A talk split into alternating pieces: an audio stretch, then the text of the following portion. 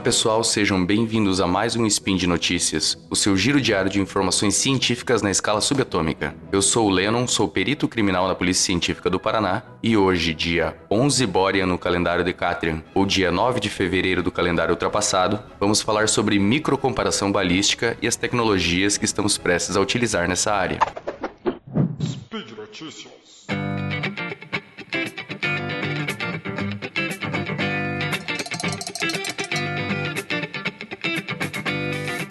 Se você já ouviu o SciCast especial de 8 anos, o CSI Cast 457, você vai lembrar que comentamos sobre os princípios da criminalística, que são o princípio de troca de Locard, onde toda interação gera uma troca entre os componentes. O que significa que se eu encostar numa mesa, um pouco de mim fica na mesa e um pouco da mesa fica em mim, por exemplo e o princípio de Kirk, não o guitarrista do Metallica, mas sim o bioquímico Paul Leland Kirk, que dizia basicamente que uma coisa só pode ser idêntica a ela mesma. Esses princípios são muito importantes para os confrontos balísticos, pois toda vez que uma arma de fogo realiza um tiro, ela interage com a munição. Algumas armas possuem a parte interna do cano lisa, então nosso interesse pericial se restringe ao cartucho que sobrou do tiro, mas outros canos possuem raias no seu interior. Isso também foi comentado no CSI Cast, se não ouviu, vai lá. Essas são ainda mais interessantes, porque quando um projétil, que o pessoal normalmente chama de bala, passa pelo cano, ele fica marcado por essas raias. É claro que cada cano tem suas particularidades e defeitos,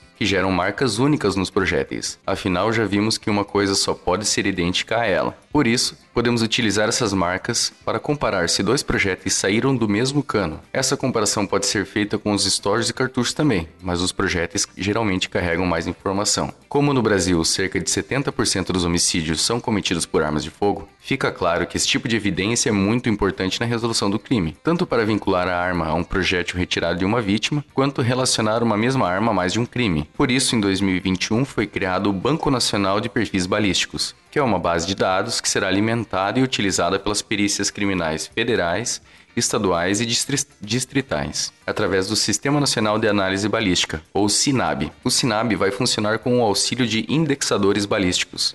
Esses equipamentos farão um escaneamento dos elementos balísticos, que são os projéteis, estojos, etc., utilizando fotografias e iluminação com vários ângulos diferentes, guardando digitalmente a superfície 3D desses elementos no Banco Nacional para que então possam ser comparados e correlacionados com outros elementos de outros crimes, por exemplo. Resumidamente, o procedimento será o seguinte: o projétil ou estojo será coletado no local de crime ou do corpo da vítima, o vestígio será escaneado de forma automatizada pela ferramenta, os peritos criminais alimentarão o banco de dados, os resultados de escaneamento serão encaminhados para o servidor central, o servidor faz uma análise estatística de correlações e devolve uma lista de resultados. A expectativa é que esse resultado saia em até 24 horas. O perito recebe essa lista em forma decrescente de correlação e faz a microcomparação através das imagens coletadas pelo equipamento, para que só assim possa emitir o laudo dizendo se o projétil saiu ou não daquela arma, se dois ou mais crimes foram cometidos pela mesma arma, ou ainda que seja inconclusivo. Lembre-se que na ciência nunca existe 100% de certeza e às vezes a falta de evidência pode nos deixar no escuro. Enfim, o sistema está em implantação nesse momento e é claro que muito que se tem que aprender para que funcione da melhor maneira. Existem vários equipamentos de marcas diferentes que fazem essa análise, então eu não vou me ater a detalhes específicos. Também não é uma tecnologia que acabou de aparecer, ela já existe há um tempo, mas está em aprimoramento e implantação no nosso país, então eu achei que gostariam de saber. A principal diferença desse novo sistema em relação ao que é feito hoje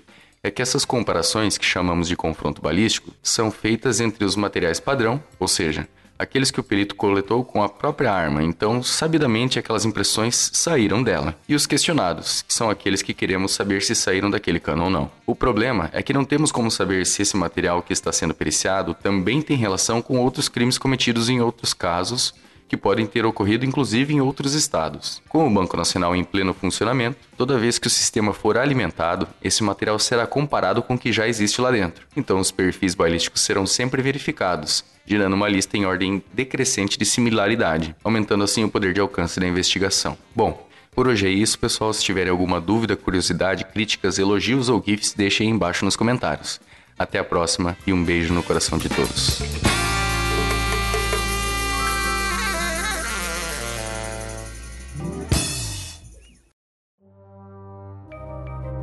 Este programa foi produzido por Mentes Deviantes. deviante.com.br